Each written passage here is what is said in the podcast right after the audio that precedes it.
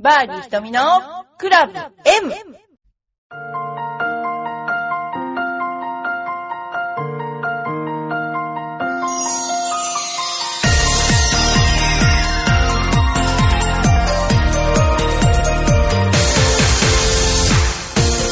こんにちは。バーディー瞳のクラブ M です。今日はなんか落ち着いてですね、えー今家で、えー収録をしています。よろしくお願いします。え LPGA のトーナメントが始まります。えーまず大金オーキッドから始まりますが、琉球ゴルフクラブ。これはもう長いです。私がいた当時からやっている、えー試合でして、まあ、すごくね、あの、寒いところから突然、まあ、暖かいっていうね、本当に、なんていうんでしょう、春を告げる大会ですよね。で、まあ、あの、いろんな、あの、ルーキーが出てますよね。で、まあ、あの、LPGA で特集なんかもこの頃行ってるので、見てみたいと思いますけれども、えー、長井香奈選手ね、1997年6月16日生まれで、まあ、両親の影響で6歳からキャリアをスタートすると、父が毎週末嬉しそうな表情でゴルフへ出かけていた。そんな楽しいのかなという好奇心のようなものですと前置きして、こんなエピソードを明かすと。保育園の卒園アルバムにプロゴルファーになると私が書いていた。当時ゴルフのことは全く知らなかったはずなのに、まあ予言してるというかね、そういうことがありますね。で、あの、彼女の場合アマチュア時代、2012年ロレックスジュニア選手権や、えー2013-14の関東女子ゴルフ選手権、関東アマですね、を制覇して、え日本オープン3位の成績があり、だからもう本当に小さい頃から試合に出てるということで、もうすでに2012年にはいろんな試合で勝ったり、で、2016年、4年、満を持してプロテストでトップ合格。基本的にも試合の構成であるとか、上がるだとか、そういうことも含めて出来上がっているっていうのが今の選手ですね。若い頃からそういうツアーが、あのツアーというかね、あのアマチュアの方が出れる試合、またはアマチュアの試合の数が増えた。もうそれがすごいことですよね。えーこの女子プロを充実させているのだと思いますね。で、スタンレーレディストーナメントの7位タイが今年最高だったっていうことですね。それからまだまだいますよね。ルーキーちょっと待ってくださいね。ルーキーはいろいろなニュースになってるけど、例えば、うーん、まあ、女子プロ協会がこうして一人の選手を、えー紹介するっていうことが、やっぱりね、画期的になってきましたね。えー次。えー、照山さんですね。あ、違う。これは誰だろう？照山あすみちゃんですね。1994年8月6日生まれで茨城県出身です。えー人生は何がきっかけとなるか本当にわからないものだと。本当はダイバーになりたかった。それがプロゴルファーですと苦笑する。まあ、どっちにしても体強いって感じですよね。ゴルフとの出会いは12歳。スポーツ少年団へ入る際、母がゴルフを経験しておけば社会人になってから役立つと考えたらしい。うん。初体験の印象スポーツなら大体最初から形になる自信があった。でもこんなにうまくいかないことは初めてだから向きになって挑戦したんだと思います。まあ、子供の時代ゴルフってやっぱり難しいですよね。いろんな要素があるからね。で、岩瀬日日大高1年の時、関東女子アマで優勝する。だから基本高校1年とか中学で関東アマを制してますよね、こういう人は。ということは、高校1年の時代にもうスコアメイクを知ってるってことですよね。えーだけど、肝心のプロテストには4年もかかった。調子が良ければイケイケでプレーできても、不調の時は踏みとどめない事実を知って、新たなスタートを切るつもりで、米国のアカデミーへ行った。えー基礎から全てやり直して4度目の受験でプロテストに合格する。大体、あの、2回では合格しますよね、普通ね。だ4回目っていうのはかなり苦しかったと思うんですけれども、あのープロテストっていうのはやっぱちょっと、普通のトーナメントとはもう訳が違う、こう、プレッシャーというかですね、そういうものの中に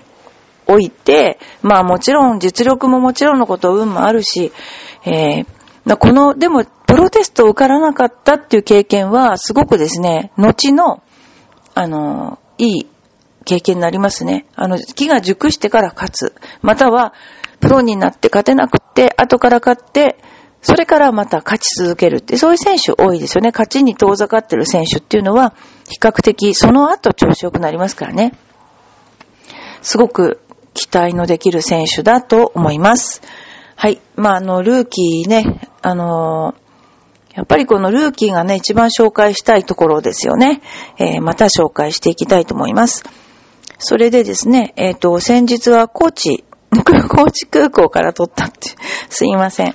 で、あの、ちょっと今日はお便り紹介させていただきます。えー、卵かけご飯さん、えー、ひとみプロこんにちは。今年初めてお便りになります。今年は私がレッスンを受けていて、そういうことかと感じたことを聞いてください。私が聞くっていうことですね、これね。スイングについて、テイクバックからインパクト、フォローにかけて右肩の軌道が背骨に対して直角に回っていないということです。うん。自分が思ってるよりも、特にダウンスイングからインパクトの時に右肩が下がっているということです。よくレッスン書で右肩が下がらないようにと書かれていますが、まさに右肩下がりスイングをしていたようです。やはりプロにいただ見ていただかなければわからないことだと思いました。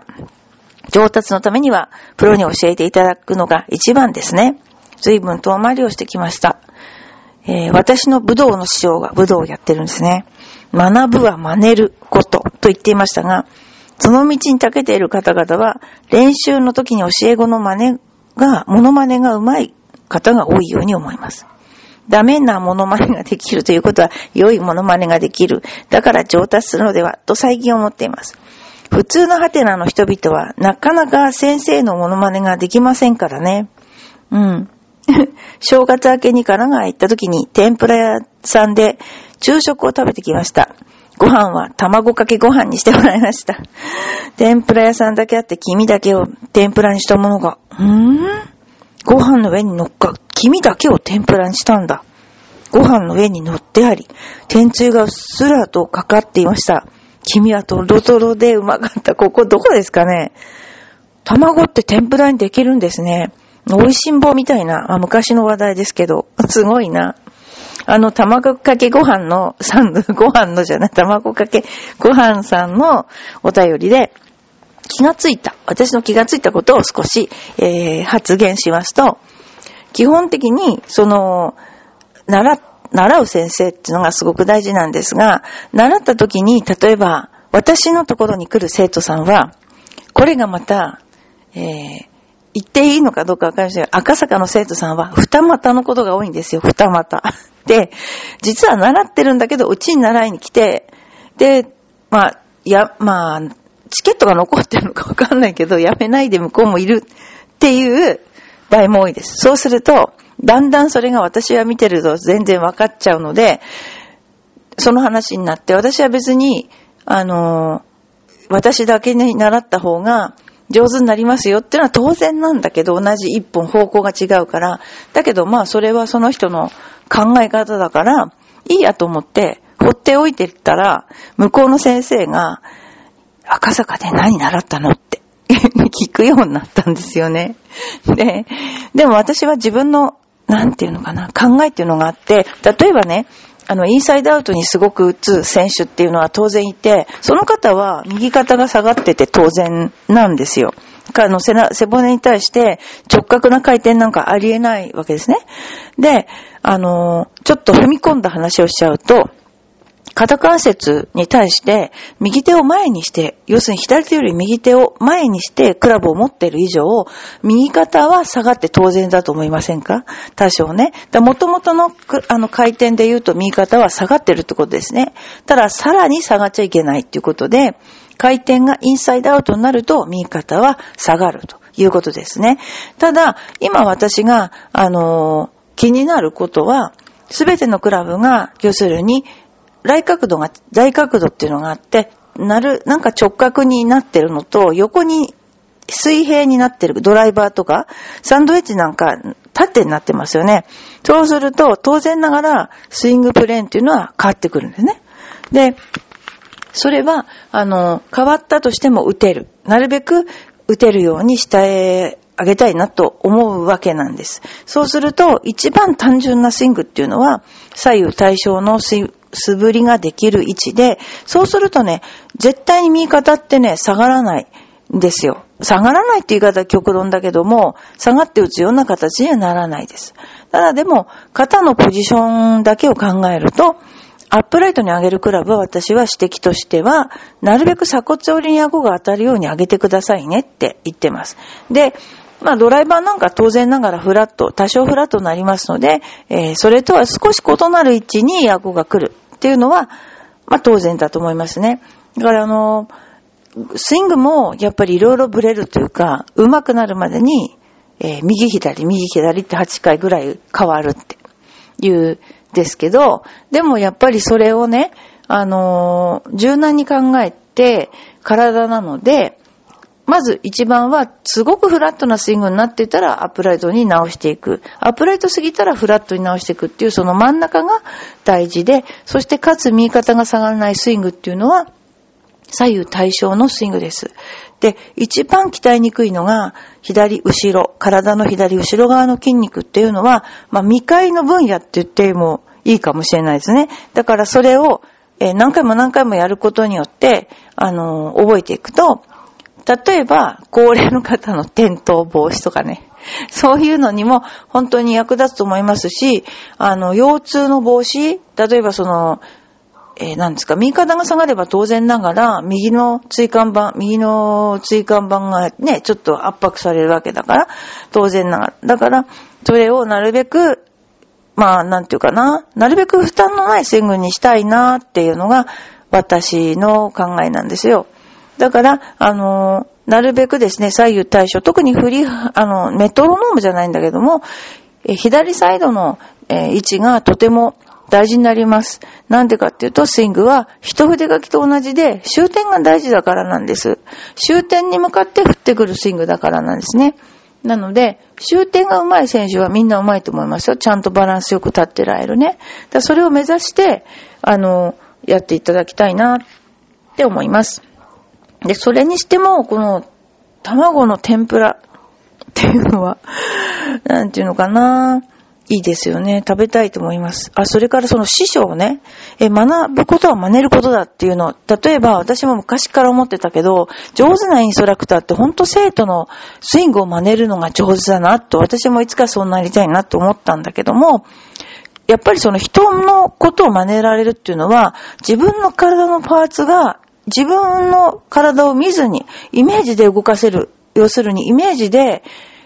ちゃんと的確な場所に行くから、相手が鏡のように面白く、ぴったりに映るわけですよね。だからそれだけ体の感覚が生命になってるっていうことなんですよね。だから師匠は、その体の感覚を、自分の感覚をすごく大事にしてた、じゃないかな、と思います。はい。それでは、次です。え、ラジオネームよくまさん、ありがとうございます。ひとみさん、こんにちは。ちょっと前になりますが、ブラタモニの浦安特集ご覧になりましたが、あ見れなかったんですよね。よくトマキが、あの、うちのスクールのインストラクターのトマキが、あの、なんだっけ、五島列島の小じか島の中のマダラ島っていうとこから出てきた子で、ダーツの旅とかそういうので出てると、絶対に教えてくるんだけど、浦安この頃特集になるけど、見たっけな？あんま見てなかったような気がしますね。あの、やっぱり私とか浦安ネイティブからすると、爪が甘いなって番組の爪が甘いと思いますよね。もうちょっと、なんか、すごいとこあるのになって思っちゃう。で、ちなみに、5年生の長女は浦安の実家に行くのが嫌みたいです。昨年に続き、今年の正月も家で一人で留守番してました。お年玉もいらないし、すっごい達観した人物ですよね。お年玉いらないし。お年玉のためならどんな場所にでも行く子供が多い中、お年玉もいらないっていうことは、世の中お金じゃないって思ってんのかな？小学5年にして。一人でダラダラして、笑ってはいけない見て爆笑しました。笑ってはいけない見ました。ね、えー、のび太とかちぶまる子系です。まあ、スポーツはできるので、そこだけは救いなんですが、このまま見 守るしかないんでしょうか。でもね、普通、お年玉を捨てていかないっていうのはよっぽどの決心なのか、それとも、まあ、裕福なのかな？わかんないけど、でもやっぱり行きたくないんですよね。ほんとね。断固とした自分の意志があるんですよね、小学校5年で。すごいですよね。まあでも、まあ子供に対して、だからその、こういうところに行くのは、嫌だけど我慢しなきゃなんないよっていうのは、まあその、要するに、なんていうの？本当に嫌なんだけど、こうなんかすっごい嫌なとこに行っちゃうとこあるじゃないですか。例えば、ハマっちゃうみたいな。人間関係の時。その時に、そこでどっぷりハマっちゃう人と、あ、今、あ、今、1時間我慢すれば、あ、自分が解放されるんだっていう人と違うじゃないですか。だからそういうなんか、なんていうのかな。ことを教えるのもいいかもしれないけど、まあ時期的なものがあるので、まあそれはまあみんなそれぞれのご家庭の考えで いいんじゃないかな。だから、あのー、まあね、その、私たち思うんだけど、なるべく嫌なことは避けたいというふうに思いますよね。だけども、その避けるとぼけたさっていうのも、なんていうの、容量の良さっていうか、それもすっごい大事だと感じていて、だから、あの、本当に煮詰まっちゃう人っていますよね。だからそういう人はきっと、なんて言うんだろう。トイレで寝たりとかできないんでしょうね。こう、やっぱりね、ほんと昔とかあの、そういう食べていくのに精一杯のデッチさんとかあるじゃないですか。まあ、うちの会社なんかもそうだと思うんだけど。でも、あの、なんていうのかな。まあ、人生いろいろで、楽しい時もあれば、そういう嫌な時になんか自分が楽しみを見つけられるような、なんかそういう、あの、人生設計をですね、まあ、二十歳ぐらい、ぐらいになったら分かってもらえばいいんじゃないですかね。そうじゃないとやっぱ受験勉強とかしちゃうと、本当、容量じゃないですか、受験勉強ってね。だから容量をつかまないでいると、もう本当大変だからね。人間ってそういうの大事かなとも思います。でもまあ、それだけ自己主張が強いっていうのは、うちの子だったらもう、お年玉って言った瞬間に、どんなところでも行ってしまうかもしれないっていう、その辺のところがものすごくね、あの、なんていうのかな、金銭的に、現実主義者的な家というね、えー、そういう風に思っています。で、この頃お年玉も、ね、あの昔だったらこれを買おうって言って思ってるけど、今の子ってどうなんでしょうね。えー、それもちょっと、あの、気になる。何を買おうとしてるのか。まあ、ゲームとかかな。というふうに思います。はい。あのー、それでね、この頃のその私の近況なんですけど、あの、やっぱり、あの、なんだっけ、あの、三島であるサイバーエージェントのランドレポーターは行くことになりました。それで、あとあの、心拍の研究をしています。心拍が、例えば、運動したら当然心拍って上がるんですけども、で、上がるんだけど、その、例えば緊張しても上がりますよね。で、私もこう、パターするときに自分で見ても、10は違う。まあ、それも、なんていうかな、本当のプロテストとかだったら30ぐらい違っちゃうかもしれない。そのぐらい心拍って違って、ただ心拍が多いとか少ないとかじゃなくて、その個々の人たちが、どんな時心拍が上がって、例えば歩いてる最中にどんだけ下がったりとかしているかとか、そういったことを研究することによって、えー、なんかわかることがあるかなってちょっと思っています。ということで、今ちょっとそういう勉強を始めました。で、今ね、あのポラールっていう製品がありまして、よくあの、腕時計式の何歩歩いたっていうのもあるけども、ポラールっていうのは胸にバントでつけて GPS で、えー、測れるので、どこに行って歩いてきた時に一番その、えー、場所と心拍がね、あの、一緒に、あの、わかるもんなんですよ。その辺のところが、あの、なんていうかな、あの、便利なので、えー、皆さんも買うんだったら、ちょっと高いけど、ポラールにしたらいいんじゃないかなと思います。ところで、ところじゃない。それでは、バーディー瞳のクラブ M、また来週。